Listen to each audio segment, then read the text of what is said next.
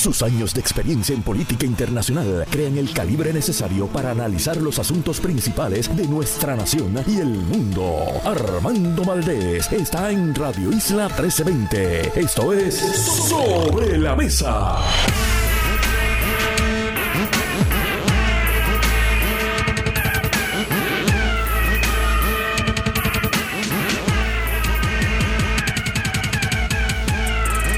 Puerto Rico. Soy Armando Valdés. Usted escucha sobre la mesa por Radio Isla 1320. Hoy en Sobre la Mesa, Rafael Bernabe y Rafi Anglada son nuestros analistas. El licenciado Julián Claudio de la coalición Paz para la Niñez estará con nosotros también.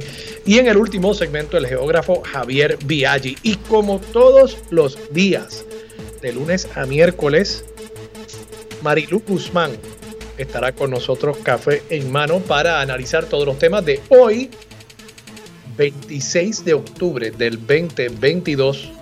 Son las 8 y 3 minutos de la mañana. Los asuntos del país tienen prioridad, por eso llegamos a poner las cartas sobre la mesa. Vamos a poner las cartas sobre la mesa de inmediato.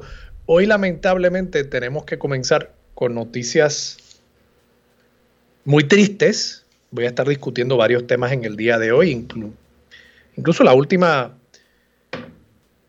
perugrollada del gobernador eh, Pedro Pierluisi sobre el caso de sus primos terceros. Está molesto el gobernador, está molesto con nosotros en los medios de comunicación. Hablamos sobre eso aquí en Sobre la Mesa. Pero primero quiero comenzar con lo que les anticipé. Es una noticia muy triste.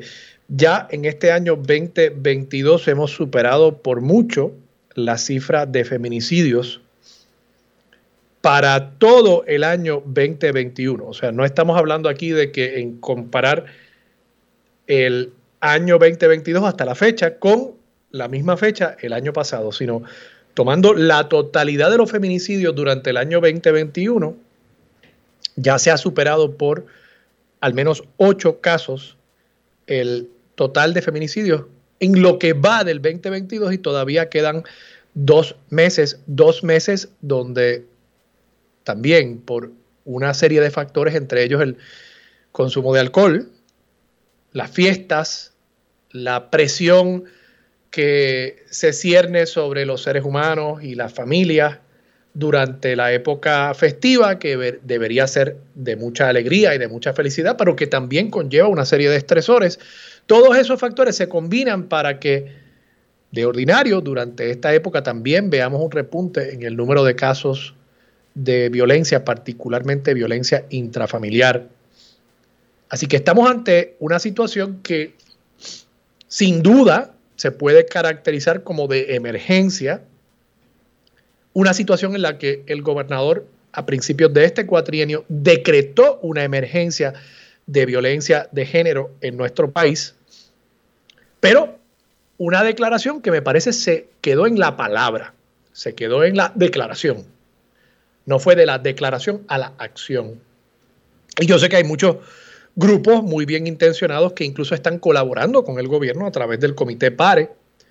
Pero me parece que hoy estamos en una situación, si lo medimos únicamente a partir de estos datos de violencia, y quiero entrar a analizar los datos, para el año 2022. En lo que va del año ya superamos por 8 el número de casos de feminicidios para la totalidad del año 2021. 61 feminicidios según la información provista por el Observatorio de Equidad de Género de Puerto Rico. Y 14 de estos feminicidios han sido por parte de, o perpetrados por parte de una pareja, expareja o persona que fuerza una relación con la víctima, que forzaba una relación con la víctima. Porque, eh, claro, esos casos es difícil catalogarlos como de violencia de pareja porque sucede a veces que una persona se obsesiona con otra y está queriendo forzar una relación a pesar de que Nunca hubo una relación realmente de pareja entre esas dos personas, pero evidentemente esa otra persona que cree que tiene una relación con esta otra persona o que debe tener una relación con esta otra persona, esa persona está comportándose de manera muy similar a cómo se comporta la pareja o la expareja que no quiere ver a su pareja o expareja con otra persona, que quiere controlar el estilo de vida de esa persona, que quiere controlar las amistades con quien comparte esa persona. Y esa persona que está siendo controlada, de ordinario, lamentablemente la mayoría de los casos tiende a ser una mujer, por la manera en que nuestra sociedad está estructurada, por los valores de nuestra sociedad, por la manera en que educamos en nuestra sociedad acerca de la relación entre hombre y mujer. Si fuese distinto, es posible que se daría la situación a la inversa y eso no es lo que queremos. No queremos que se repare el problema creando un problema nuevo. Queremos que las personas entiendan que nadie le pertenece a otra persona. Y tengo que insistir en este tema de la educación porque precisamente hoy se reporta también que el Departamento de Educación está comenzando con su currículo de, equidad y respeto. Y es un currículo que hemos discutido mucho en este programa y en el país, que se esperaba fuese un currículo de perspectiva de género. E incluso más que un currículo, es realmente un acercamiento a cómo se educa a los niños y a las niñas en nuestro país y cómo uno logra insertar esa perspectiva de género en todas las materias. En todas las materias, lo hemos discutido aquí. Ustedes verán que hay ciertas profesiones donde nosotros le asignamos un género a esa profesión. Y lo hacemos todos, lo hago yo. Yo no estoy aquí criticándolos a ustedes sin mirarme yo mismo al espejo. Cuando hablamos de la profesión de la enfermería, por ejemplo, decimos enfermera. Vamos a admitirlo. Eso es una realidad. Decimos enfermera. Cuando hablamos de la profesión del de el médico, pues decimos el médico. Lo acabo de decir. El doctor. Y eso afecta tanto al enfermero, porque se invisibiliza al enfermero, como a la doctora.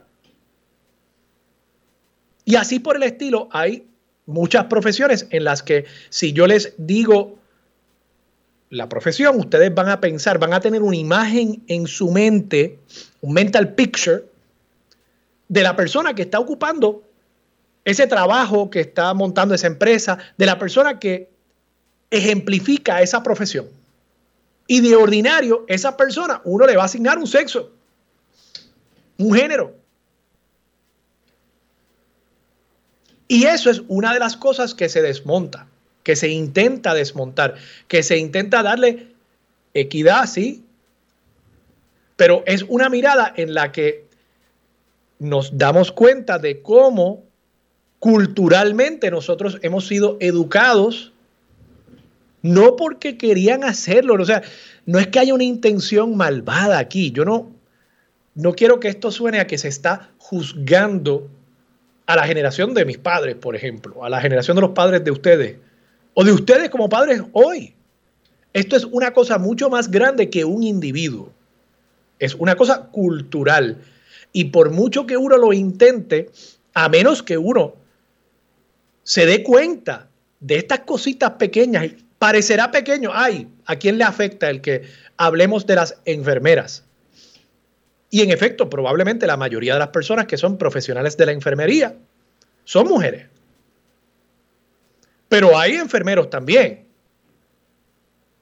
Y el hecho de que pensemos siempre en la enfermera y en el doctor significa que a las niñas y a los niños que escuchan estas cosas y que son esponjas de todo lo que nosotros decimos. Ese es el proceso precisamente de aculturización. Ese niño, esa niña va a llevarse la impresión de que si yo soy niña, me toca a mí ser enfermera. Y no hay nada malo con eso.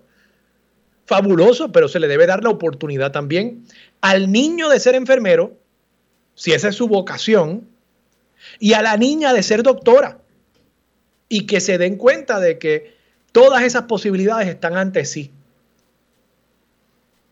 Y eso es lo que pretende un currículo con perspectiva de género. No es imponer una perspectiva, ya hay una perspectiva en nuestra sociedad. Y es una perspectiva machista. Y eso no, no es malo decirlo, no, no, es, no es un insulto contra eh, generaciones mayores en nuestro país, es una realidad. Y es una realidad que si queremos que el país mejore, que si queremos evitar estos feminicidios, tenemos que cambiar. Eso es todo. Si queremos salvar las vidas de nuestras hijas, si queremos salvar las vidas de nuestras nietas, si queremos salvar las vidas de nuestras esposas y de nuestras hermanas y de nuestras tías y de nuestras madres, pues tenemos que cambiar esa perspectiva. Porque comienza por el pensar que la mujer debe ser enfermera y el hombre debe ser doctor. Y penetra todos los sectores de nuestra sociedad, de nuestro pensamiento, hasta el punto de que hay ciertas personas que entienden que si esa persona es mi pareja, esa mujer es mi pareja, esa es mi mujer. Y yo decido, y para colmo tenemos también unas tradiciones religiosas que han querido imponer ese tipo de visión de que la mujer debe ser sumisa, de que la esposa le debe rendir pleitesías al esposo. Y entonces eso tiene este efecto. Tú me vas a dejar, ¿no? Tú no me vas a dejar. Si tú no eres mía, no eres de nadie. Tú debes siempre obedecer lo que yo digo. Y llegamos ahí. Y llegamos eventualmente a 61 mujeres que han sido víctimas de feminicidios en nuestro país, 14 de ellas víctimas del llamado feminicidio íntimo, que es ese al que estoy haciendo referencia de la pareja, que se cree que es dueño de esa mujer. Así que es muy lamentable que el Departamento de Educación, en lugar de estar implantando ese currículo con perspectiva de género, que se haya acobardado el departamento y el propio gobernador ante los señalamientos que le hicieron grupos de extrema derecha que promueven, no solamente es que promuevan el que hay que detener la perspectiva de género porque es la mal llamada ideología de género y se pretende forzar a los niños a adoptar identidades de género distintas a las que ellos sienten, a las que ellos viven. No, es que esa es la excusa para querer detener una educación que promueva verdaderamente la equidad entre todos los seres humanos. ¿Por qué? Porque su visión de mundo parte de un dogma religioso fundamentalista. Y no digo yo todas las personas religiosas, yo soy una persona religiosa. Yo soy católico, mi familia es católica. No digo yo todas las personas religiosas, ni digo todos los líderes religiosos, ni digo todas las religiones, pero hay ciertas personas que sí creen en esa visión retrógrada del mundo de que la mujer le debe responder al hombre. Créanme que existen esas personas y esas son las personas que quieren detener este tema de la perspectiva de género porque no creen en la equidad, usan la excusa de defender a la niñez y de, los males de que se le pretenda imponer otro género, que eso, eso no es lo que está detrás de esto. Pero usan esa excusa para sembrar miedo entre los políticos, sembrar miedo entre los padres y de esa manera detener la agenda real de equidad en nuestro país con tal de mantener su visión patriarcal del el mundo y de cómo debe comportarse la mujer y cómo debe comportarse el hombre en la sociedad. ¿Por qué? Porque les da control, porque les da poder. Así es como logran ellos, tanto en el interior de su familia como en sus grupos religiosos y de carácter político, mantener el poder, imponiendo esa visión de que como yo soy hombre, yo mando. Y el amenazar el pretender desmontar ese sistema es una amenaza contra el poder que ellos tienen y por eso es que están en contra de eso. Y por eso digo que se acobardaron, porque entonces hacen ver que tienen mucho más poder del que tienen. Y no hay nadie, no hay ningún político, lamentablemente, no lo veo, dispuesto a explicar estas cosas y a crear una coalición más grande que pueda enfrentarse a el temor que pretenden sembrar estas personas. En lugar de liberar al ser humano para que logre su mayor realización, quieren sembrar en el ser humano más temor para encerrarlo y para controlarlo. Y eso es lo que está detrás de esto. Esperemos que cambie. Tenemos que soñar con un país donde eso cambie. Por último, voy a tocar el tema de Pedro Pierluisi y sus primos, primos terceros. El gobernador, por lo visto, ha dicho, y lo voy a citar aquí directamente, esta nota es de Gloria Ruiz Cuilan en el periódico El Nuevo Día, página 6 de hoy, miércoles 26 de octubre. Dice el gobernador, es que es increíble. O sea, cómo algunos están como obsesionados con manchar reputaciones, ataques maliciosos. Primero que nada, esto es distanciarme. Eso de distanciarme. Eso sale de un titular y no es correcto. Cuando a mí me abordaron sobre este tema, acababa de ocurrir el allanamiento o algo parecido en la residencia del primo mío, Eduardo Pierluisi. Todo lo que yo hice fue decir cuál era el parentesco y de igual manera que no tenía conocimiento alguno del asunto. O sea, fíjense ustedes que el gobernador lo que está diciendo es, yo quería darle a ustedes los datos más precisos. Somos primos, somos primos terceros. Él era el hijo del hermano de mi papá. O sea, él, él quiso dar todo ese cuadro. Es un hombre totalmente transparente, es un libro abierto y quería simplemente darle a la prensa y al país todos esos datos que hacían falta para uno llegar a conclusiones acerca de esto. Ahora, fíjense ustedes, que se le cuestionó al gobernador. Bueno, está bien, usted hizo todas esas aclaraciones sobre sus primos y sus relaciones y su parentesco, pero ¿por qué no expresó en aquel momento, el día del allanamiento, ¿Por qué no expresó, por qué no aclaró además que estas personas habían colaborado muy cercanamente con su campaña a la gobernación. El gobernador dijo, yo no tenía que, expresar eso yo. No tenía que yo expresar eso. O sea, esa es la cita directa. No tenía que expresar yo eso. Fíjense ustedes, el gobernador sintió que para, para que tuviéramos toda la información era importante el decirnos cuál era la relación de parentesco entre él y Walter y Eduardo Pierluisi. Ahora, él no sintió la necesidad de decirle al país que ellos colaboraron en su campaña a la gobernación. No colaboraron, fueron directores de área de campaña, director de operaciones de campo, director de asuntos políticos. Él no sintió que eso era necesario, sí sintió que era necesario aclarar que no eran primos hermanos, eran primos terceros. Y entonces el gobernador se sorprende cuando decimos en los medios de comunicación yo lo digo, pues yo no sé si es que el gobernador cree que yo estoy tratando de manchar su reputación. Yo creo que él hace un muy buen trabajo de hacer eso él solo. No, no creo que tenga que ayudarlo mucho. Pero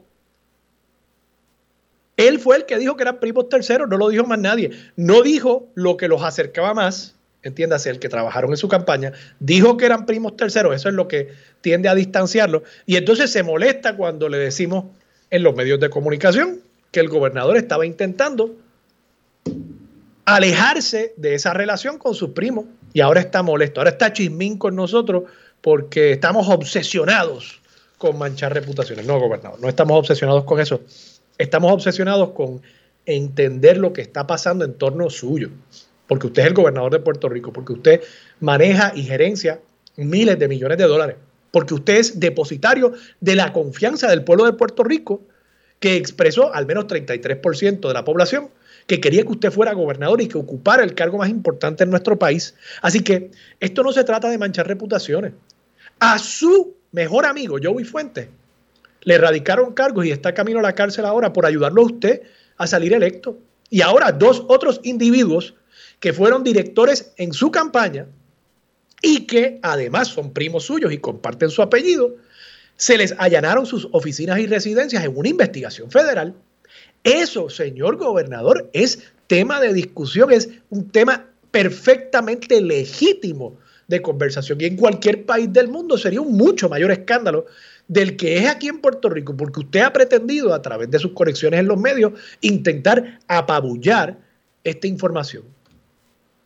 Pero aquí por lo menos vamos a seguir hablando de este tema, no manchando reputaciones, estableciendo y haciendo las preguntas que me parece el pueblo de Puerto Rico merece que se le conteste.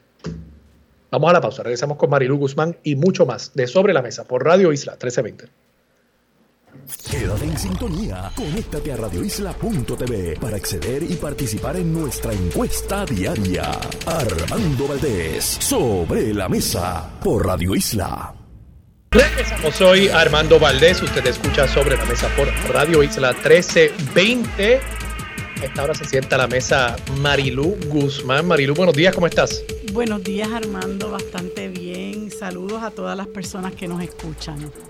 Oye, Marilu, antes de continuar, quería simplemente agradecerle a Guillermo San Antonio, que sé que estuvo aquí en el programa ayer y va a estar mañana jueves y he pasado mañana viernes junto también a Luis Vega Ramos. Les agradezco a ellos, he estado haciendo unas gestiones en estos días y pues bueno, siempre, siempre es bueno tener amigos que le dan la mano a uno. Así es. En estos momentos vale, como dice Epifanio, eso vale. Eso vale, eso vale. Marilu, cuéntanos. Mira, Armando, yo eh, te, estaba comentando por texto para que me dejaras comentar algo y tú estabas hablando de los perdón, del tema de los feminicidios, que es un tema tan alarmante y eso, ¿verdad?, le sobrecoge a uno el corazón, pero yo creo que es importante hablar de la violencia de Estado. Yo venía observando hace un rato una protesta que estaba llevando a cabo el grupo Jornada Se Acabaron las Promesas. Y este es un grupo que eh, eh, acostumbra a protestar, bueno, principalmente contra la Junta y contra el sistema colonial de Puerto Rico y todo lo que de ese sistema emana, ¿verdad? Y que nos afecta.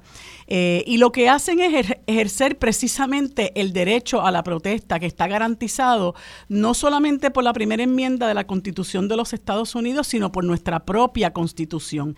Y, el, y los gobernadores cuando cuando eh, eh, son eh, juramentados en su cargo, una de las cosas que se comprometen a hacer con el país es a defender la constitución de Puerto Rico y también la de los Estados Unidos. Y particularmente un gobierno estadista, ¿verdad?, hace alarde de que ese es el país de la democracia y las libertades. Pues estas personas se apostaron frente a los portones de la fortaleza, lograron acceso allí porque llegaron muy temprano con una pancarta. Yo pude observar toda la protesta y era una protesta totalmente pacífica donde se está eh, eh, protestando en contra de la Junta, en contra de la deuda, en contra del sistema colonial, en contra del gobierno, en contra de la corrupción, en contra de Luma, algo que está perfectamente garantizado por un Estado eh, democrático, ¿no? Por un país de ley y orden pues ni corto ni perezoso, en, en cuestión de, de, 15, 20 minutos ya estaba allí la fuerza de choque. Obviamente estas personas ya tienen una, una, una, una táctica, ¿verdad?, de apostarse en el piso de, de donde estén protestando y, y, la policía los remueve y no hay ningún problema. Eh, pero pero lo, a lo que te llama la atención es que poco antes de que eso ocurriera y que hubiera un despliegue inusitado de efectivos de la fuerza de choque. Este, eh, se les hizo una advertencia de que tenían que moverse del lugar, eh, que ellos reconocían el derecho a la protesta, pero que no podían protestar allí, que reconocían el derecho a la protesta, pero que tenían que moverse por su seguridad. Allí no estaba pasando absolutamente nada, ellos no estaban protestando en el alero de un piso 14, que entonces sí tú podrías decir que están afectando la seguridad o que están en el medio de una autopista muy, muy, muy transitada, entonces están afectando su seguridad. Eh, y finalmente, bueno, removieron a todas las personas. Una joven que se, se llamó a sí misma como observadora legal, le preguntó al policía ¿verdad? más activo que, que se movía por allí, que pretendió removerla del lugar cuando ella estaba documentando lo que estaba ocurriendo, se negó a decirle en qué cuartel iban a llevar a las personas. Y finalmente cuando ella le preguntó que con quién ella podía comunicarse para saber a dónde iban a llevar las personas, porque él le dijo que no sabía, la refirió al comisionado de seguridad Antonio López. Eh, y ella le dijo, pero yo necesito a alguien que esté aquí que me pueda dar información para nosotros saber a dónde van a llevar a estas personas. Pues la refirió a un oficial de prensa que también está el cuartel, en el cuartel general, lo cual es un cinismo y una falta de respeto. Entonces yo te traigo esto a colación porque eso viene nada más y nada menos que de la policía, de cuyo cuerpo salen muchísimas personas que están hoy día matando mujeres.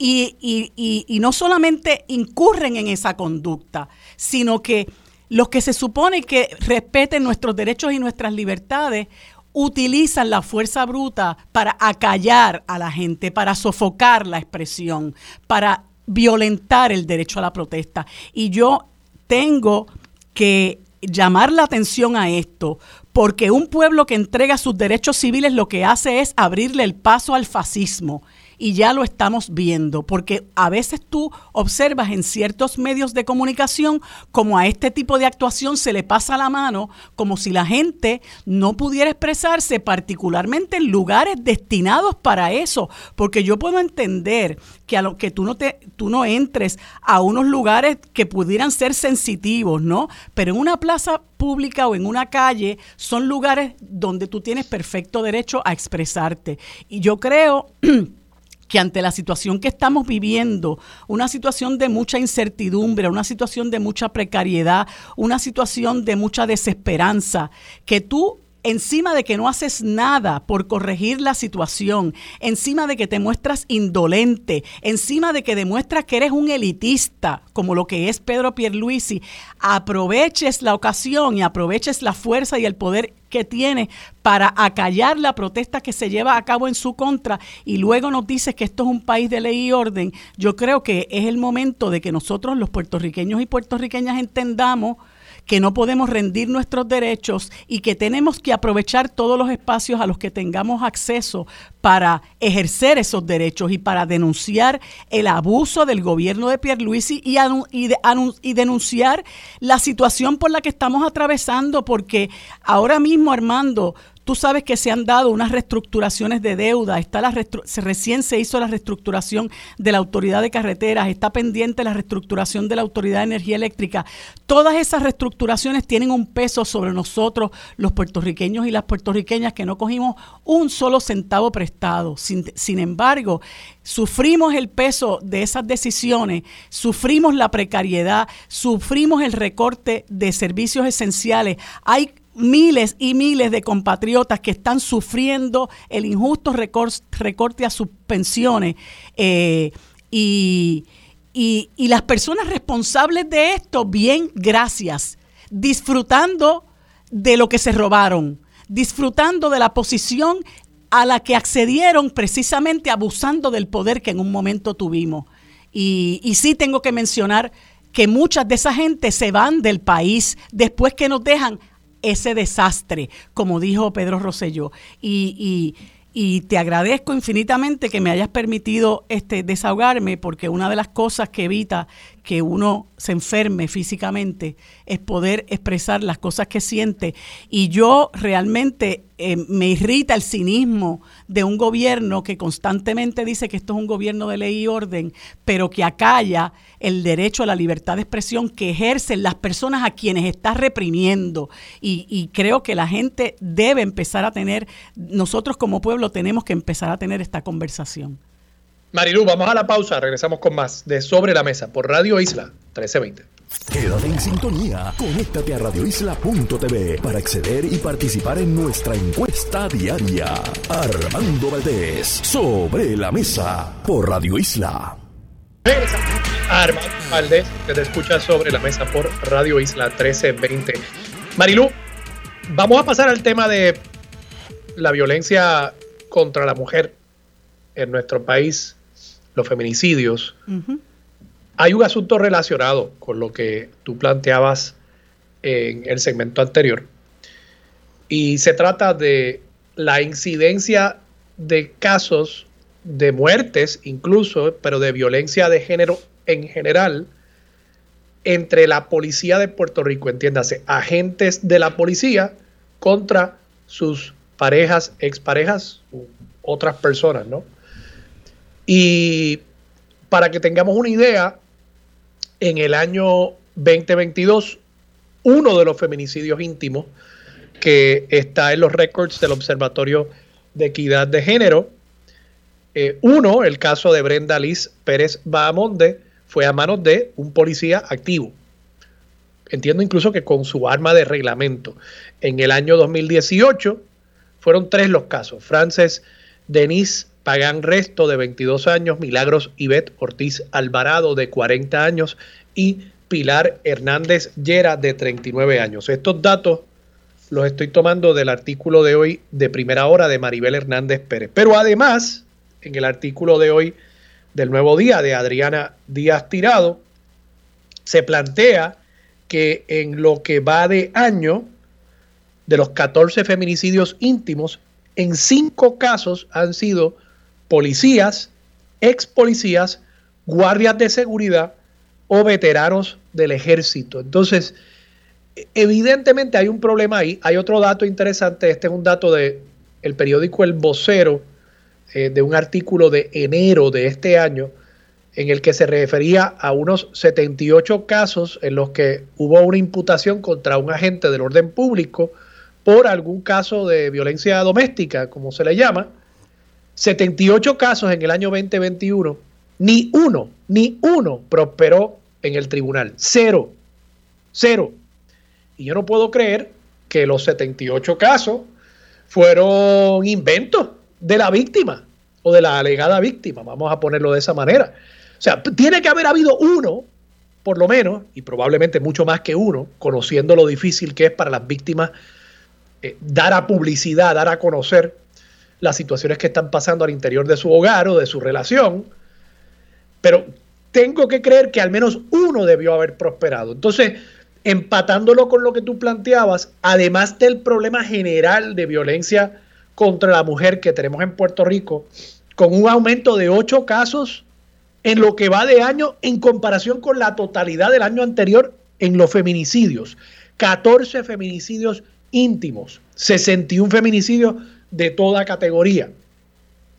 Con esa situación que tenemos, el Departamento de Educación lamentablemente optando por un currículo aguado que no atiende el problema realmente, y con la policía, por lo visto, campeando por su respeto, eh, eh, abusando de ese poder que le confiere el Estado, no solamente en las calles, sino al interior de sus propios hogares, y no aparenta haber nadie que reconozca el problema y diga, aquí hay que hacer algo, aquí hay que atender esto, ¿no?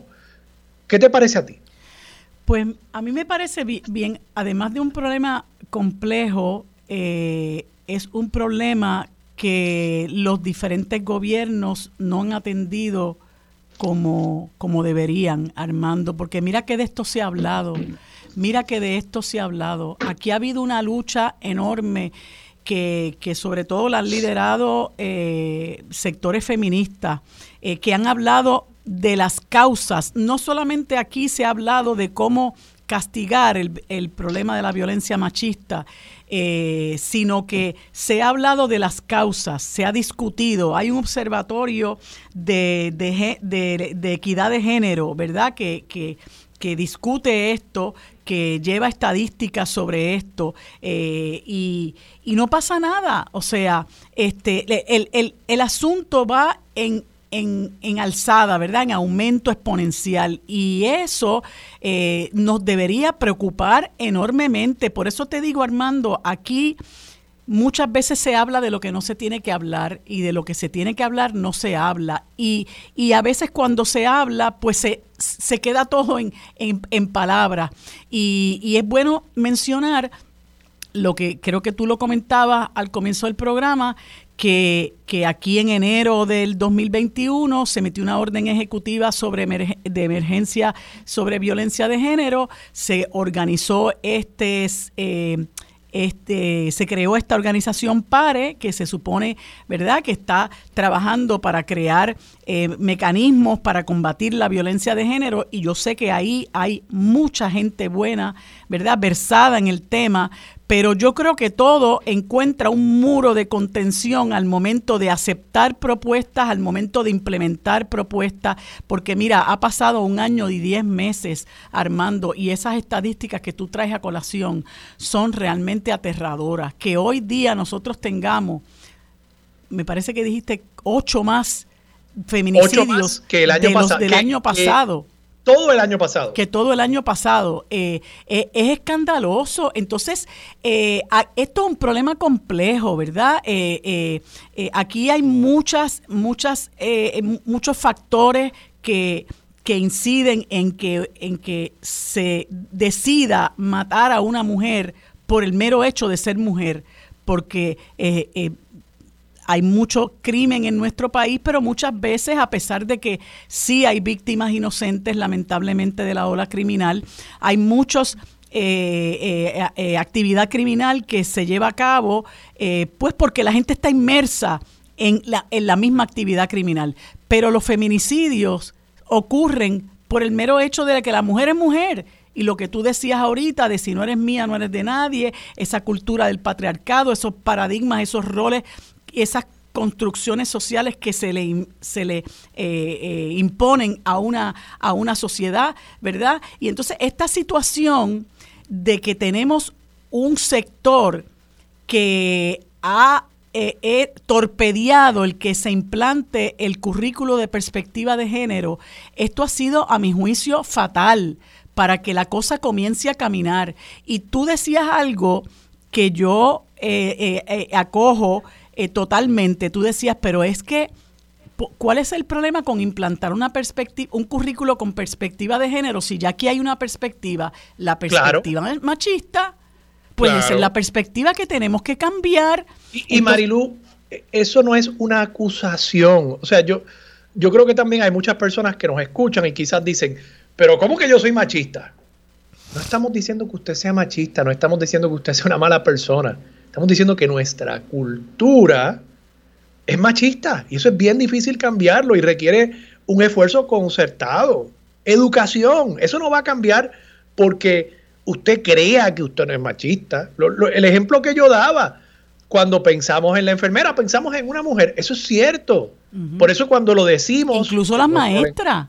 Las maestras, hay maestros también. Sí, la mayoría son mujeres, ¿verdad? Y también es justo que quizás pues si son mayoría, digamos las maestras, pero es que se convierte en algo más, se convierte entonces en, algo que, que, sigue alimentando ese mismo ciclo y entonces las personas creen que, hasta ahí pueden llegar, ¿verdad?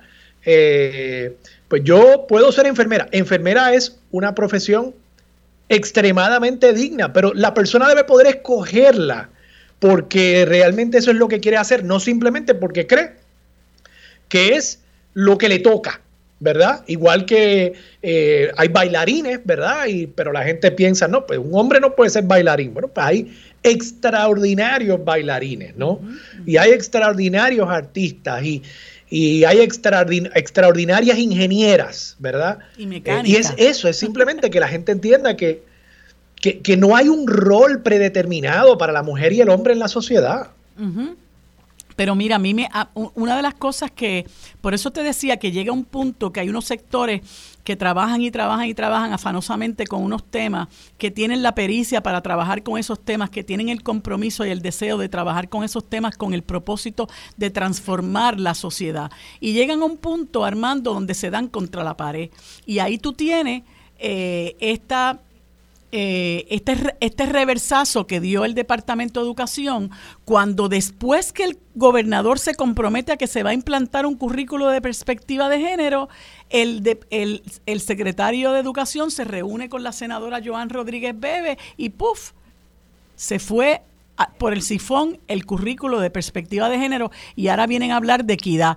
Bueno, vamos a ver lo que es eso, ¿verdad? Este, eh, pero, pero realmente es, es, es, es muy desmoralizante lo que está ocurriendo porque cuando tú vienes a ver Armando al fin a final al final y a la postre no hay compromiso no hay voluntad de transformar porque como dicen eh, eh, como dice creo que es Eliezer Molina en este país unos luchan y otros se acomodan Marilu, vamos a la pausa. Regresamos con más de Sobre la Mesa por Radio Isla 1320.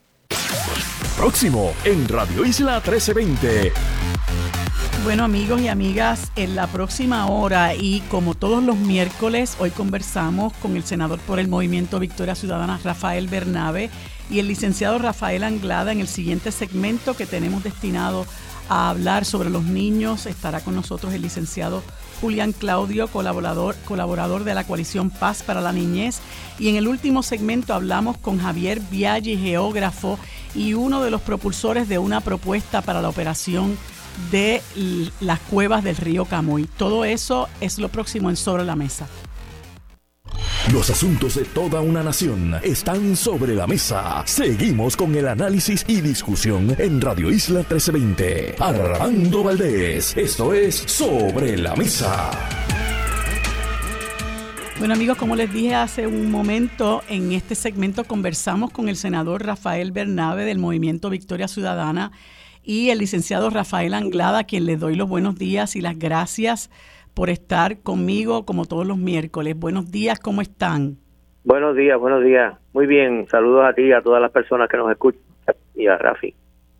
buenos días, María de Lourdes, y darle especial bienvenida al compañero Rafael Bernabé. Así es, eso iba a decir que estamos muy contentos de que Rafi Bernabe se integre y queremos, ¿verdad? Este, eh, nos alegramos de que haya superado el reto de salud, nos alegramos que estés aquí, que estés bien, Rafi. Sí, muchísimas gracias. Eh, la semana pasada estuve convaleciendo todavía, todavía estoy en parte convaleciendo, mañana espero regresar a la sesión por primera vez. Eh, me sometieron a una operación bastante delicada, pero realmente tengo que agradecer el trabajo excelente de todos los médicos, enfermeros, todas las personas que participaron en el tratamiento y me estoy recuperando muy rápidamente. Qué bueno, pues nos alegramos y aprovechar para decir que pues tenemos que agradecer los buenos profesionales de la salud que tenemos en nuestro país, los buenos y dedicados profesionales de la salud que tenemos en este país, que tenemos que proteger, que tenemos que defender para evitar que sigan yéndose del país, así como tantísimos otros profesionales, ¿verdad? Pero que gracias a esos profesionales, pues mucha gente puede recuperarse, ¿verdad? Puede atravesar no, yo no estaría, No estaría hablando contigo si no fuera por ello. Así es. Y reconocer que aquí tenemos un gran talento eh, en todo lo que son los profesionales de la salud y tenemos que abogar porque ellos tengan las mejores condiciones de, empleo y sueldo. Eh, bueno, pues eh, lamentablemente en este país tenemos que hablar de cosas tristes y de muchos problemas que tenemos que lamentablemente van eh, aumentando, diversificándose. Eh, y hablaba yo con Armando de la situación esta de los feminicidios, que es un problema complejo, ¿verdad? Que, que responde a, muchos criterios, a muchos factores. Y hay eh, algo que quería, ¿verdad?, comentarles de la noticia que publica el Nuevo Día sobre el, el, alarmante alza de asesinatos de mujeres cuando la eh, doctora Irma Lugo Nazario, directora del Observatorio de Equidad de Género de Puerto Rico, dice, tiene que haber una mirada sociológica a la situación del país. Estamos prácticamente en una caldera en tantos espacios y lamentablemente para muchos eso explota en el ámbito más íntimo del hogar que a la vez puede contribuir a tantas manifestaciones de violencia de género. Claro está, reconocemos que la violencia de género se eh, se eh, tiene lugar en otros espacios que no son el hogar. Pero me parece que ella establece una ruta eh, que es importante y yo le, le comentaba a Armando que por ser este un problema tan y tan y tan complejo, hace falta que se escuchen a las voces expertas en el tema y no solamente que se escuchen, sino que se implementen las propuestas que se hacen, ¿verdad? Porque vienen de personas no solamente conocedoras del tema, sino personas que tienen un compromiso con hacer una transformación, con variar el presente orden de cosas que sabemos que es muy complejo porque el asunto este de la cultura del patriarcado no se cambia de hoy para mañana, pero hay que empezar. Y entonces estamos encontrando, vemos unas, unas personas que están trabajando en el comité PARE que se crea a raíz de esta orden ejecutiva de violencia de género que dictó, que decretó el gobernador Pierre Luisi desde enero del año pasado, pero muy poco se ha avanzado en la práctica y, y el principal, el principal escollo lo hemos encontrado en el Departamento de Salud al negarse a implementar el currículo de perspectiva de género, que fue algo que formó parte de esa orden ejecutiva y me gustaría escuchar el sentir de ustedes, Rafi Bernabe. Sí, eh, bueno, como, como señala, señala la persona que tú estabas citando al principio, yo creo que el problema, para empezar, hay que verlo desde una perspectiva amplia. Por un lado está la situación de subordinación en que sigue estando la mujer en nuestra sociedad y que a veces pensamos que hemos que hemos superado. Y por otro lado están toda una serie de problemas sociales que, que vivimos y que muchas veces se manifiestan entonces como violencia contra la mujer. Eh, como como señala como se señalaba, vivimos una sociedad en la que la gente vive en situaciones de desempleo, situaciones de pobreza, situaciones en que no saben cómo van a pagar la renta el mes que viene, toda una serie de situaciones terribles que ponen a las, a las personas y a los hombres en particular mm. en una situación muy eh, terrible, muy, muy tensa, muy frustrante. Y muchas veces, como vivimos en una sociedad machista, se combina con eso, esa frustración se expresa a través de la violencia en contra de las mujeres. Así que son dos problemas terribles que se combinan. La subordinación histórica de la mujer, por un lado, y los muchos problemas y tensiones que tiene esta sociedad que entonces se manifiestan como esa violencia contra la mujer. Y la respuesta tiene que ser una respuesta a mediano y largo plazo. Esto no se va a solucionar de un para otro. El primer paso fundamental es reconocer de hecho y profundamente la igualdad de la mujer, la, la mujer como ser humano. Y todavía hoy cuando uno habla de este tema, uno encuentra resistencia y por lo tanto la, violencia contra la mujer va a persistir. Por ejemplo, vivimos en este momento en una situación en la que hay un ataque fuertísimo en contra de derechos que ha conquistado la mujer. El derecho, por ejemplo, a decidir sobre su cuerpo, el derecho al aborto. Y se decide o se plantea que la mujer no debe poder tomar esa decisión tan importante. Eso es convertir a la mujer, de nuevo en un ser que no puede decidir por su cuenta, que no puede actuar sobre su propio cuerpo. Entonces, una sociedad que ya quiere regresar a, a esa violencia en contra de la mujer, de negarle un derecho tan importante, pues va a ser incapaz de reconocer los derechos de la mujer. Como tú señalas, el gobernador mismo, cuando emitió la orden eh, para crear el estado de emergencia eh, con relación al tema de violencia contra la mujer, en esa orden dice explícitamente que como parte de su política está establecer la educación con perspectiva de género en las escuelas, que no es una panacea, que no lo arregla todo, pero es un paso al frente importante. Sin embargo, hasta el día que tú y yo estamos hablando, el Departamento de Educación no ha implantado la educación con perspectiva de género y el secretario de Educación ha implantado un programa que sustituye la perspectiva de perspectiva de género con una serie de eufemismos como educar para la equidad, que está bien, pero lo que necesitamos no, no solo educar para la equidad en abstracto, sino educar para atacar el problema de la violencia de género. ¿Y por qué el secretario de Educación no se atreve a usar la palabra perspectiva de género y la cambia por un eufemismo y no se atreve a implantar ese currículo? Porque está bajo presión de minorías conservadoras como el proyecto Dignidad, con cuya senadora se reúne, lo presionan para que no adopte esa perspectiva de género y él cede a esa presión, sea porque simpatiza con las posiciones de esos grupos o porque no está dispuesto a enfrentarlas. Entonces, mientras tengamos funcionarios de gobierno que no estén dispuestos a enfrentar esa larguísima tradición patriarcal, que no esté dispuesto a enfrentar los prejuicios, que no esté dispuesto a enfrentar los ataques que va a recibir cuando tome medidas a favor de la mujer, pues entonces vamos a tener un gobierno que no va a tomar las acciones necesarias para enfrentar esta situación. Así que eh, a mí me parece que tenemos que seguir exigiendo que el gobierno cumpla su función, que el gobierno le pierda miedo a estos grupos conservadores, que el gobierno asuma su responsabilidad, que a veces incluso, como dije, proclama que lo va a hacer, porque el gobernador lo proclama en su en su orden ejecutiva, pero luego cede a la presión de grupos conservadores y no se atreve a tomar las acciones que debe, que debe tomar. Eh, Rafi Anglada, eh, una de las cosas, ¿verdad?, que, que, desmoralizan a uno, eh, al país, ¿verdad?, a tenor con lo que está narrando Rafi Bernabe, es que, bueno, aquí se, se hacen las propuestas, se hacen las propuestas y el gobierno asume una postura de que sí, sí, propongan, propongan, hablen, crean comités que nosotros después terminamos haciendo lo que nos plazca.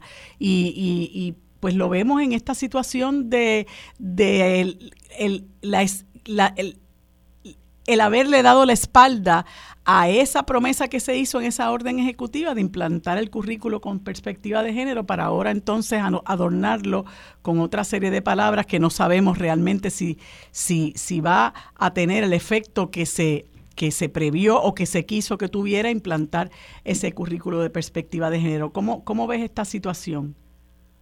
Bueno, mira, yo creo que, que nuestro pueblo ha adelantado mucho en su lucha, ha logrado nuevos niveles, ¿verdad?, de, coordinación, de organización, de movilización.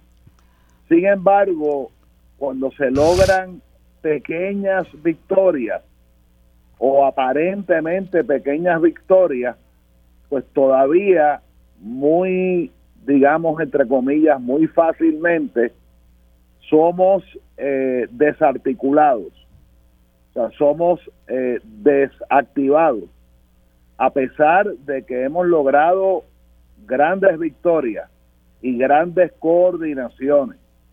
Eh, quería añadir, María de Lourdes y, Rafael, que aunque se ha hablado mucho de del asesino Diego Figueroa, quiero reiterar que hace 25 años él dirigía una división de homicidios, porque yo lo tuve como testigo del gobierno en la Corte Federal para el año 97 más o menos. Eh, y lo otro que es impresionante, y, o sea, es, es sádico realmente, es que ese, ese cobarde le disparó a la dama a la cara cosa que digamos no es típico. Eh, también quiero decir que la policía de Puerto Rico, eh, por voz de su comisionado, sigue a la defensiva. Yo lo escucho por la noche en un programa que creo que vemos casi todos, eh, no porque nos guste tanto, sino porque es informativo. Y él siempre está a la defensiva, siempre y entonces trata de minusvalorar el número de abusadores policías dentro de un universo de puertorriqueños, pero la gran diferencia es que a esa minoría de, puerto, de, policías tienen un arma de fuego que es de nuestra propiedad y que la portan con nuestro permiso eh, ciudadano. O sea que, que cuando empieza el juego, en el minuto uno, ya ese, ese futuro asesino tiene la gran ventaja de por lo menos tener un arma de fuego. O sea, este problema eh, es viejo, no se va a solucionar, eh, no se va a solucionar del día a la mañana, de, la, de la noche a la mañana. Y, y obviamente cuando tú decías que, que la senadora eh, o creo que era Rafael, eh, que la senadora Rodríguez Bebe se reunía con el secretario y lo convencía. Es peor. El secretario no le, eh, el secretario le responde a su jefe, el gobernador. O sea, yo no creo tanto de que sea que la senadora lo convenció. Yo creo que es que es un secretario que se concibe como un empleado, eh, un muchacho demandado del gobernador de Puerto Rico en una cosa tan seria como es mejorar la, la actitud, la educación, la comprensión de la convivencia social de nuestros niños puertorriqueños. Y, y hay, hay una, eh, ¿verdad? Eso se combina también con con la inacción, ¿verdad? O la ineficiencia de, de agencias como la Oficina de la Procuradora de las Mujeres, ¿verdad? Que en un momento dado, particularmente cuando la dirigió eh, la licenciada María Dolores Fernó, hoy fallecida, eh, era muy vocal, muy activa eh, en, en, la educación en, y, principal en la educación sobre los derechos de las mujeres, en la denuncia, ¿verdad?, de lo que era eh, la violencia machista, en buscar la forma de educar para prevenir. Y después de un tiempo esta parte, ¿verdad?, esa oficina eh, pues ha venido a menos, apenas se, se, se se hace sentir en el país. Hubo muchísimas críticas a la anterior procuradora de las mujeres, Lerciboria, que nunca entendió que eso es una oficina autónoma y no es un apéndice del gobierno central. Eh, y también ahí hay unos recursos del Estado, ¿no? Que, uno no ve que se están invirtiendo eh, de manera productiva eh, y sobre todas las cosas, silente ante este tipo de situaciones que ocurre y más aún cuando un, algo, un, un, ingrediente tan importante como es el currículo con perspectiva de género, no lo impulsan ni siquiera antes de esta situación de la orden ejecutiva que se convirtió luego, ¿verdad?, en, en sal y agua. Eh, me parece que eso también hay, hay que llamar la atención también a eso porque ahí hay unos recursos del Estado que no están cumpliendo su función, Rafi. Sí, hay dos, mira, dos cosas que yo añadiría a lo que ya hemos dicho, sé que queda poco tiempo. El gobernador que tenemos es un gobernador que siempre lo que proyecta es una actitud de dejadez, una actitud de indiferencia ante los diferentes problemas. No tenemos un líder como gobernador. Eh, no es una persona que firme una orden ejecutiva en contra de la violencia o para atender el problema de la perspectiva de género y entonces le dé seguimiento, entonces esté activamente tocando ese problema como parte de su gestión. No, él firma la orden ejecutiva y básicamente la impresión que uno tiene es que se olvida del tema, allá que el Departamento de Educación resuelva ahora qué es lo que va a hacer y lo que y lo que no va a hacer. Y él no no toma, no asume responsabilidad sobre ese dicho, a menos que haya una crisis, a menos que haya un caso tan terrible que se ve obligado a pronunciarse. Y lo otro es, como te dije, los muchos obstáculos que seguimos encontrando para reconocer los problemas y entonces poder atenderlos. Estamos hablando de feminicidios. En este mismo eh, cuatrenio, en la legislatura, aprobamos una legislación para la cual tuvimos que pelear, en la que se establece legalmente, se tipifica lo que es un feminicidio, se reconoce eso, el feminicidio, pero para eso hubo resistencia, porque había argumentos de los grupos conservadores que planteaban que no tenía sentido hablar de feminicidio, que hay homicidio, la que matan a las personas, pero ¿por qué particularizar la situación de la mujer? Nosotros insistimos, mientras querramos negar que las mujeres sufren formas de opresión y de violencia que son particulares y que tenemos que tomar acción en contra de esas formas particulares de violencia, pues entonces esa violencia se va a perpetuar.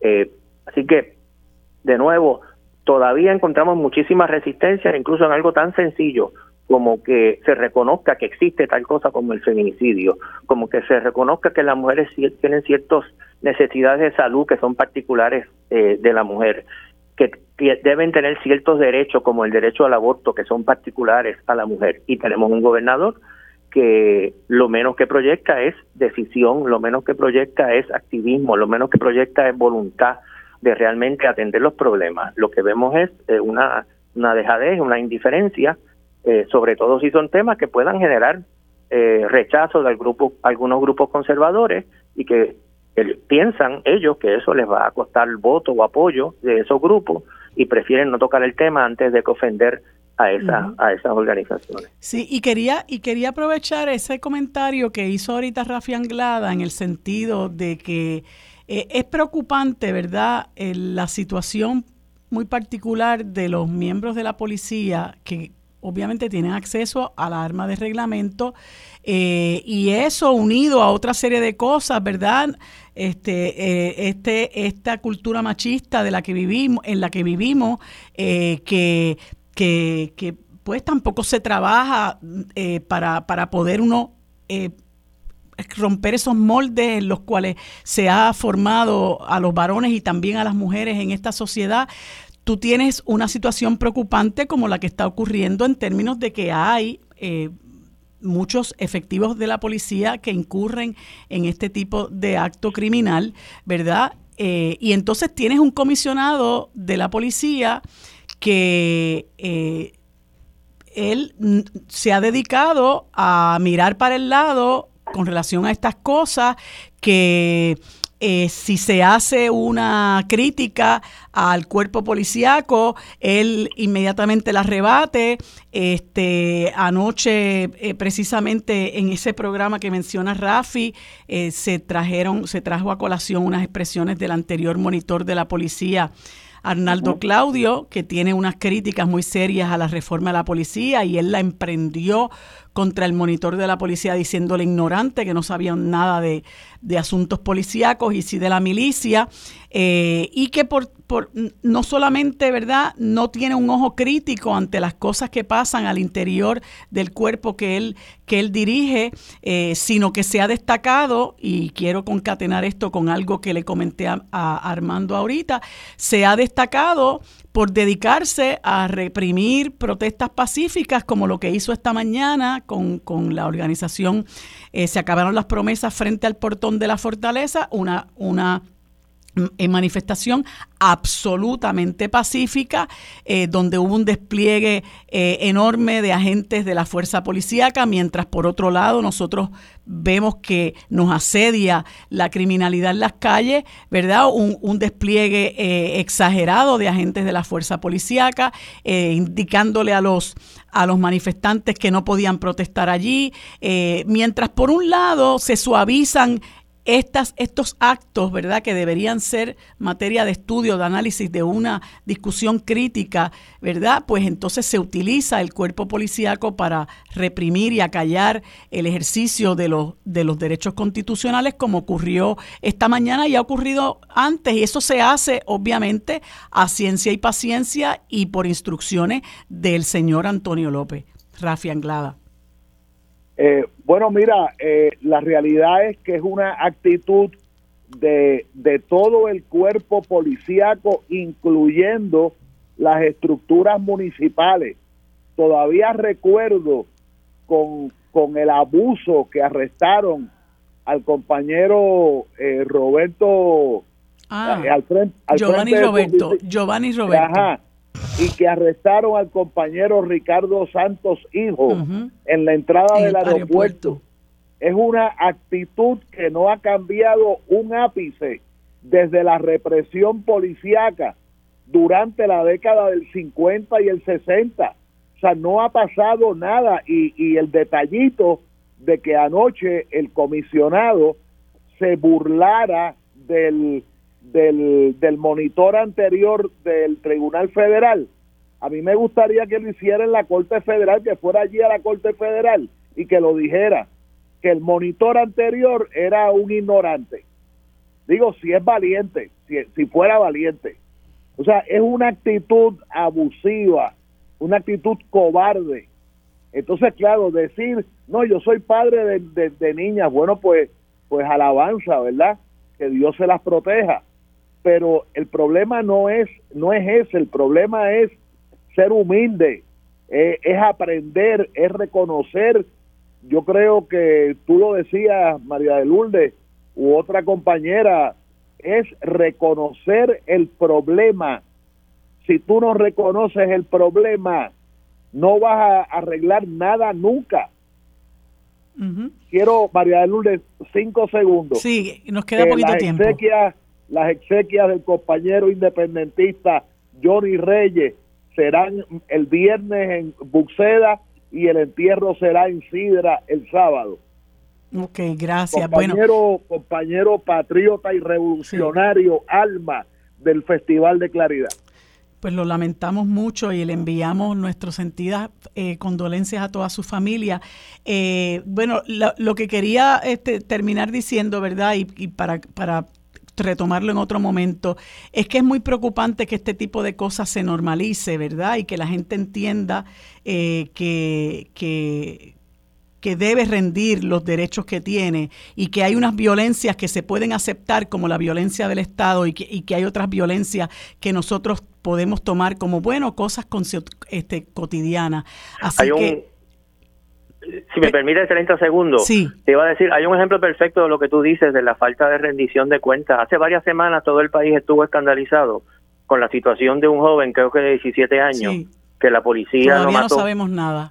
Le ha dado, le, le dio eh, una, yo, ya yo no me acuerdo la cantidad de disparos. 16. Un muchacho, un muchacho que estaba desarmado supuestamente se está investigando ese caso. ¿Tú has escuchado algo? No, todavía no, sabemos nada. No ha pasado nada y estoy seguro que si nosotros no levantamos la voz, lo van a engavetar y adiós problema. Y no se atiende la situación. Es realmente eh, indignante. Nosotros seguiremos levantando el issue sobre ese caso en particular y otros casos. Así es, y esas son las, el tipo de, de, de violencias que se quieren normalizar, las que vienen precisamente del Estado.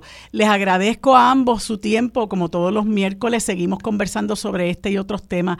Eh, que pasen los dos buen día. Quédate en sintonía. Conéctate a radioisla.tv para acceder y participar en nuestra encuesta diaria. Armando Valdés, sobre la mesa, por Radio Isla. Bueno amigos, en este segmento que dedicamos a nuestros niños y a la coalición Paz para la Niñez, hoy nos acompaña el licenciado Julián Claudio Gotay, director de Justicia Juvenil y Programas Comunitarios de la Sociedad para la Asistencia Legal de Puerto Rico y miembro de la coalición Paz para la Niñez, a quien le doy los buenos días. Saludos Julián, ¿cómo estás?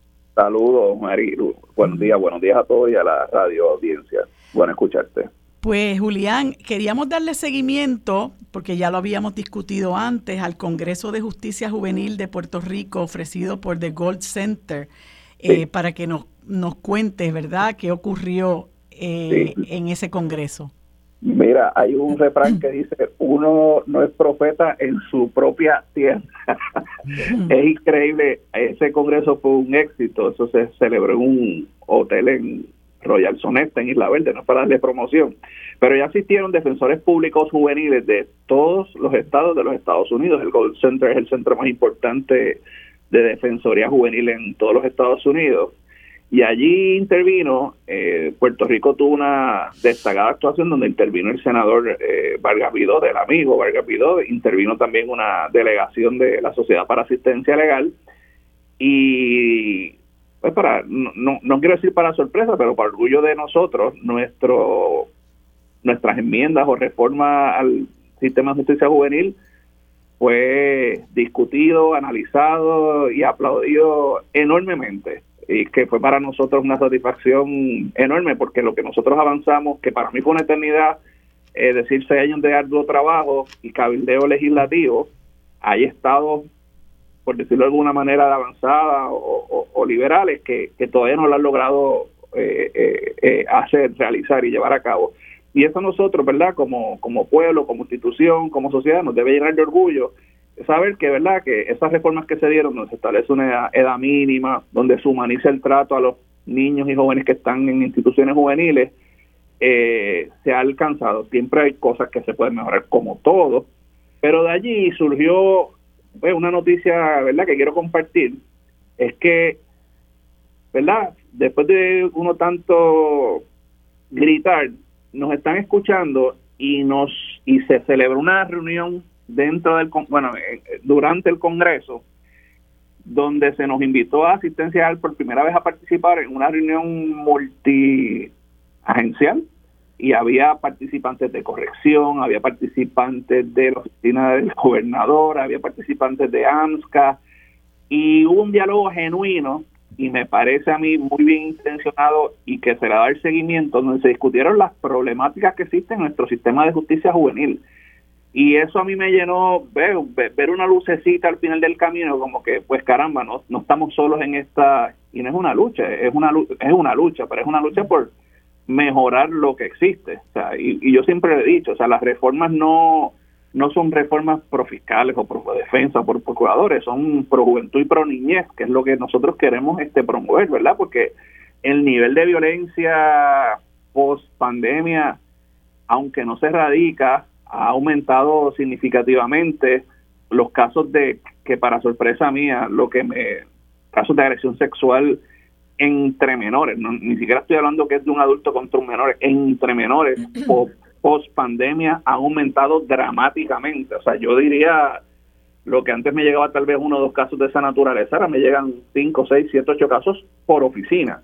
O sea, lo, lo, lo, que, lo que denota que el encierro pues trajo, ¿verdad? Tiene sus consecuencias, pero a lo que voy es que están empezando, yo entiendo que la, por lo menos esta administración está empezando a, prestarle la importancia que se merece al sistema de justicia juvenil, a nuestra niñez, a nuestra juventud y a sus problemas y necesidades. Por eso se estableció la coalición de paz para la niñez, ¿verdad? Que nosotros tratamos de darle una voz a esos niños y volvemos sin discriminar, sin, sin, sin separar lo que es defensa o, o, o, fiscalía.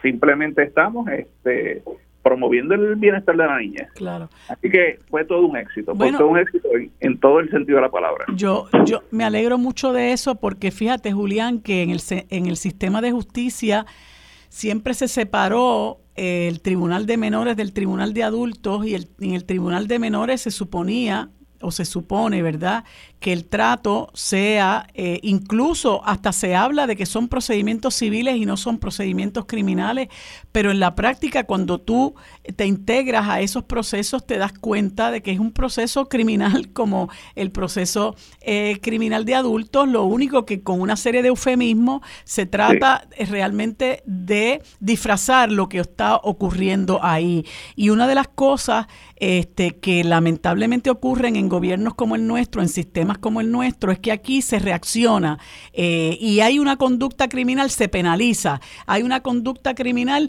la castigamos, pero no nos dedicamos a ver cuáles son las causas que conducen a estos niños, a estos jóvenes a llegar a conductas que pudiéramos considerar que son antisociales. Estoy hablando de las que llegan al Tribunal de Menores, porque las que afortunadamente ya no van a llegar en virtud de esa legislación este, que, que, pone un límite de edad a los, a los niños que puedes llevar al tribunal, esas no son conductas eh, ¿verdad?, antisociales o, procesables en un tribunal.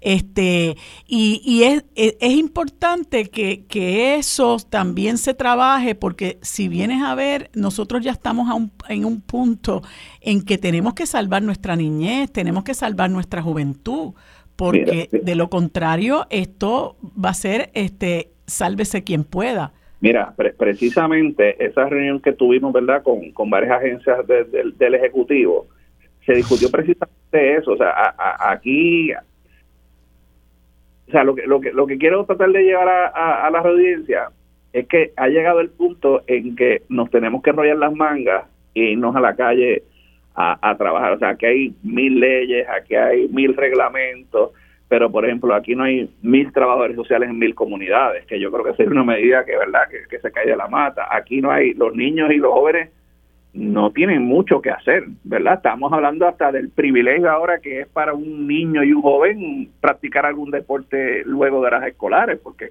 es, un privilegio que solo algunos pueden pagar, ¿verdad? Eh, y, la falta alternativa de trabajo, y, y aquí trabajo hay, lo que no hay es iniciativa. Y esa reunión a mí me dio un poco de, esperanza en el sentido de que los problemas estaban bien identificados. Ahora, claro, hay que nosotros estamos haciendo nuestra parte. La coalición de paz para niñez estamos eh, comisionamos un estudio eh, para ver la raíz, ¿verdad? Si hay denominadores, denominadores comunes de, de, los jóvenes este, transgresores, que es la palabra adecuada ¿verdad? Si provienen del Departamento de la Familia, el historial de los padres, para tener un marco más claro y tener como un, blueprint, un mapa para, para saber hacia dónde dirigirnos, dirigir nuestros esfuerzos legislativos. me refiero ahora a la, Comisión de Paz para la Niñez, de la Coalición de Paz para la Niñez. Así que creo que vamos en la dirección adecuada. Creo que el gobierno, por ahora, ¿verdad? No quería muchas veces eh, eh, eh me he defraudado, ¿verdad?, la acción legislativa, pero tengo que ser optimista, tengo que ser optimista y, pensar y, y, trabajar de la mejor buena fe posible con todos los actores, ¿verdad? Y partes interesadas involucradas en el sistema de justicia juvenil. Claro, eso eso es importante y los que los que luchamos y trabajamos por, por intentar transformar el país, tenemos obligatoriamente que ser optimistas, tenemos que tener, nos tiene que mover la esperanza, porque de lo contrario... sí, sí, no, no, se acabó, se acabó, apaga y vamos. Claro. Eh, ¿Y cómo has visto, verdad, en tu práctica que, que, haya ido cambiando? Porque también nosotros tenemos que trabajar con unos paradigmas mentales, no solamente los que impone el sistema en términos de sus leyes y reglamentos, sino también la forma en que se mira, ¿verdad? Eh, el, el, tratamiento que vamos a dar a los jóvenes, en, el, en este caso con los que tú trabajas. Mira, eh, precisamente en el Congreso vino un un abogado de Kentucky me dijo, nosotros en Kentucky hicimos también una legislación muy buena, pero hemos llevamos como cinco años tratando de implementarla. Y digo, oh, eso puede ser otra nueva situación que, ¿verdad?, que nos hemos enfrentado. Y, y, y, me, y me, me llama la atención que posterior a la, a la aprobación de la ley, seguí viendo niños que los traían encadenados al tribunal y me mm. daba, no coraje, pero yo decía, pero en serio tengo que decirle al juez que se inventó la ley que los niños no pueden estar encadenados en el tribunal. Y entonces cuando se los digo, los alguaciles ponían cara de como que, bueno, aquí viene este con su... No, no, no, no, no, no, es una cuestión de justicia social. Y, y pues, pero nada, es parte de, ¿verdad? Todos los cambios pues chocan. Eso es, así, así son las revoluciones para provocar cambios Así es, Julián. Hay que seguir educando y hay que seguir con la cantaleta, ¿verdad? Porque tanto está la gota dando la, en la piedra hasta que le hace un hueco. Gracias, Julián. Se nos ha acabado el tiempo. Eh, agradecida por tu participación. Espero que pronto podamos continuar conversando y que nos dejes saber si realmente, ¿verdad? Esos cambios se están implementando. Eh, eh, nos vemos en una próxima ocasión. Que tengas buen día. Quédate en sintonía, conéctate a radioisla.tv para acceder y participar en nuestra encuesta diaria. Armando Valdés, sobre la mesa, por Radio Isla. Bueno amigos, en este último segmento conversamos con el señor Javier Biaggi, geógrafo y una de las personas que ha hecho propuestas para la operación del el Parque de las Cuevas del Río Camuy, a quien le damos los buenos días y las gracias por estar con nosotros en este segmento. Buenos días, señor Biaggi, ¿cómo está? Bien, y usted, qué bueno escucharle. Igualmente. Yo no le conocía, pero ya lo he visto en los últimos días, ¿verdad? Por ahí en diversos medios donde lo han entrevistado sobre este tema tan importante y usted es una de las personas junto con las sociedades peleológicas y otros ambientalistas que han dado la voz de alerta sobre el que se concrete esta barbaridad de privatizar una de las joyas ambientales que tenemos en nuestro país, que son las cuevas del río Camuy. Quisiera primero que todo que usted nos dé así una miradita breve de lo que eso es para y representa para nosotros como país eh, y cuál es el peligro de que esto se privatice. Bueno, el Parque de las Cavernas es eh, uno de los de los monumentos naturales más importantes de Puerto Rico eh, y del Caribe.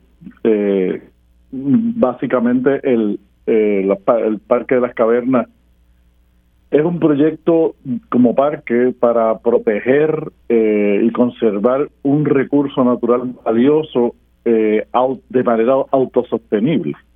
los recursos que genera su, su desarrollo como un lugar de educación, de turismo y de recreación, eh, debe llevarnos a, conservar mejor el recurso y a protegerlo más. Y obviamente eh, explorarlo, porque todavía eh, el sistema de las cavernas no no se ha explorado completamente.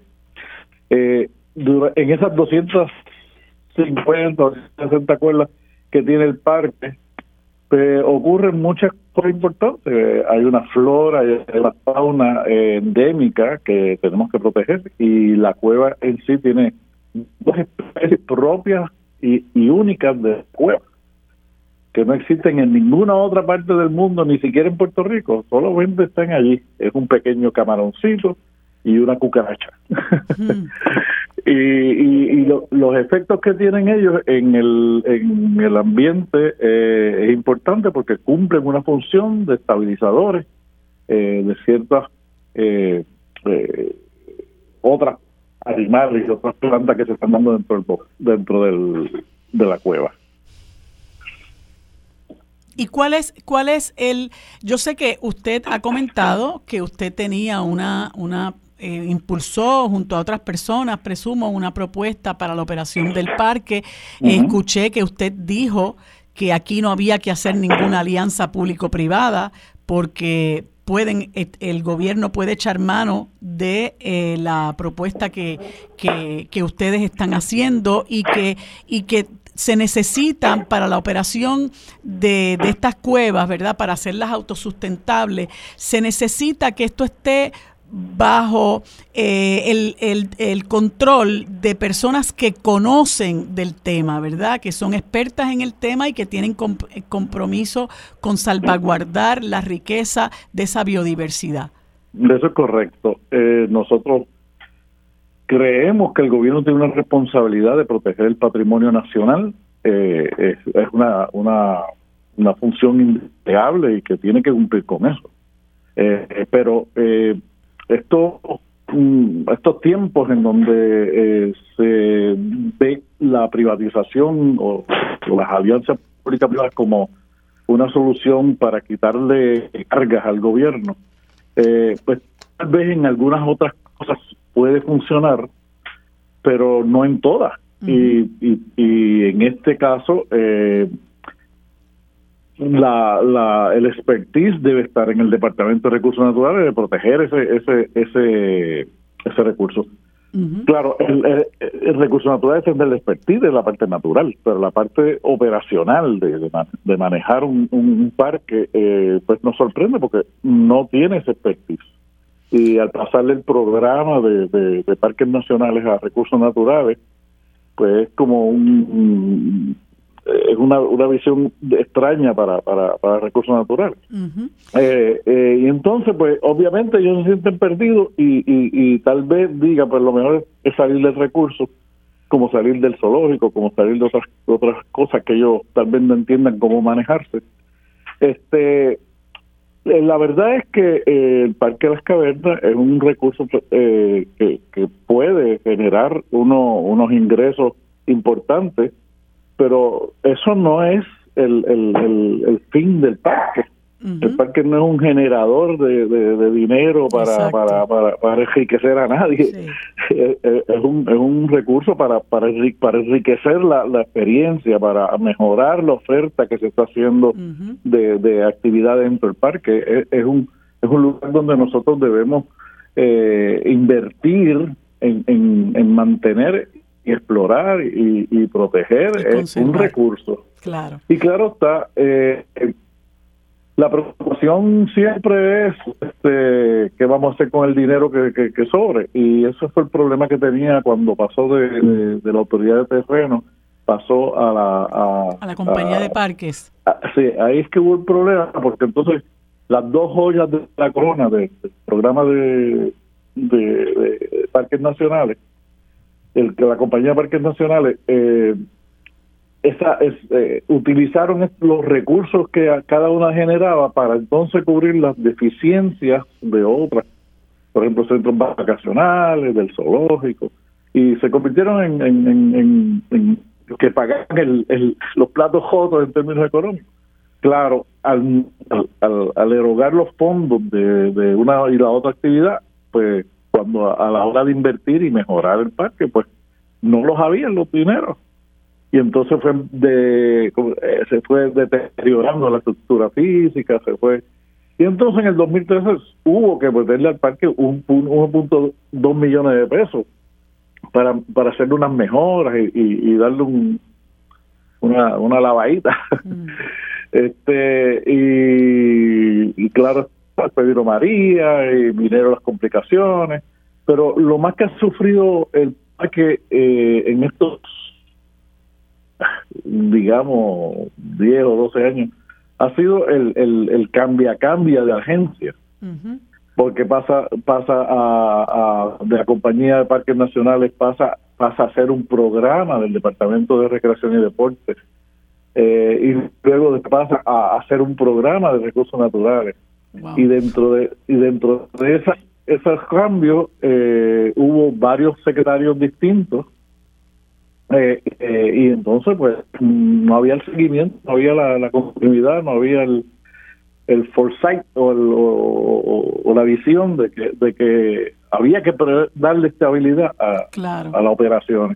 Y claro, y es nosotros, en, el 2009, fíjese, nosotros eh, detectamos que eh, eso iba a suceder en algún momento, que a empezar las, las alianzas público-privadas, eh, una de las excusas era que lo, lo, lo, muchas de las eh, de, lo, las agencias no, no podían manejar ciertas ciertos eh, features, ciertas, ciertas cosas y, y que iban a empezar a, a, este este esfuerzo de, de de privatizar esas cosas.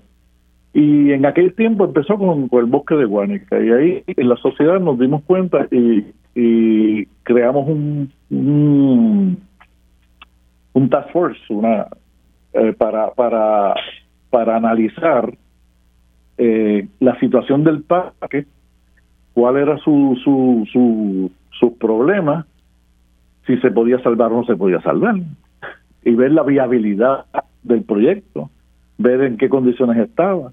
Entonces nos dimos cuenta de que eh, el parque había mermado en sus visitantes, que los, fondos que te, llegaban, llegaban habían problemas, que el mantenimiento del parque eh, había sido bastante eh, sí se ha ido se ha ido abandonando. porque sin fondos no podían hacer nada ¿sí? los muchachos allí hicieron un gran trabajo o sea dentro de las circunstancias este, inclusive eh, hubo un momento dado que hubo tres años en donde eh, hubo una, una rotura dentro de uno de los tanques de agua, de agua potable, y en eso, en la suma de los tres años eso de, de fueron 756 mil dólares hmm. de agua botada.